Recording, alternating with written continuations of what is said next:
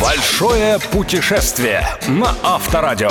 Авторская программа Станислава Кучера. Большое путешествие. Привет, друзья! О достоинствах страны, куда мы отправимся сегодня, я рассказывал в этой программе не раз. Королевская дорога, велосипедные маршруты, хайкинг в лесах, рыбалка и великолепный сифуд в городках на берегах сказочных озер. Большое путешествие.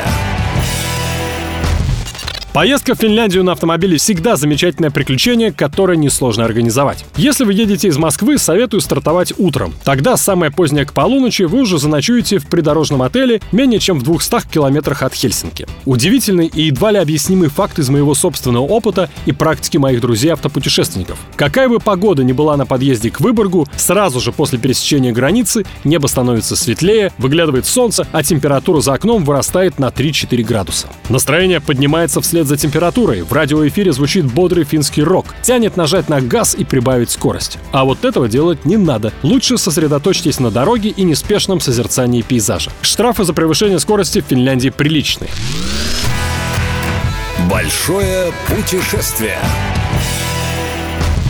Два часа путешествия, и вы в финской столице. Этот небольшой, но необыкновенно уютный город – прекрасное место для базового лагеря, из которого можно осуществлять набеги за впечатлениями в разные уголки страны. А можно просто провести в Хельсинки день-другой и отправиться дальше, останавливаясь каждую ночь в новом месте. Каждый раз, оказываясь на крохотной Приморской площади, которая с утра превращается в рынок даров моря, где рыба и картошка продаются прямо с плоскодонок, я улыбаюсь парадоксам истории этой страны. Тихий уголок Европы, провинция в самом добром и наивном смысле слова. А национальный герой финнов — человек в военной форме, генерал-лейтенант российской армии, а затем первый и единственный фельдмаршал Финляндии барон Карл Густав Эмиль Маннергейм. Истории его жизни посвящена огромная часть музея Советско-финской войны 1939-40 годов на острове крепости Свеаборг. Построенная в 18 веке крепость напоминает легендарный марсельский замок Ив, а с ее стен открывается великолепный вид на море. Здесь есть замечательная пивоварня и ресторан, где подают едва ли не вкуснейшую в Европе копченую рыбу.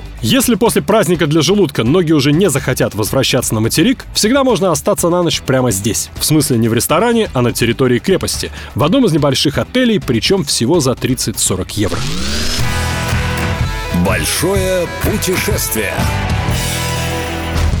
Еще одна достопримечательность Хельсинки из категории Must See, расположенный в 20 километрах от центра крупнейший в Скандинавии аквапарк Сирена. В холодные месяцы становится особенно привлекательной его закрытая часть. Прежде всего горячие ванны, сауны и бани. Единственное, о чем важно помнить отягощенным традиционными представлениями об этике россиянам, перед входом в бани и сауны купальники и плавки придется оставить в раздевалках, чтобы одежда не оскорбить чувства финнов, для которых сауна — храм со своими традициями. С вами был Станислав Кучер. Не давайте себе скучать.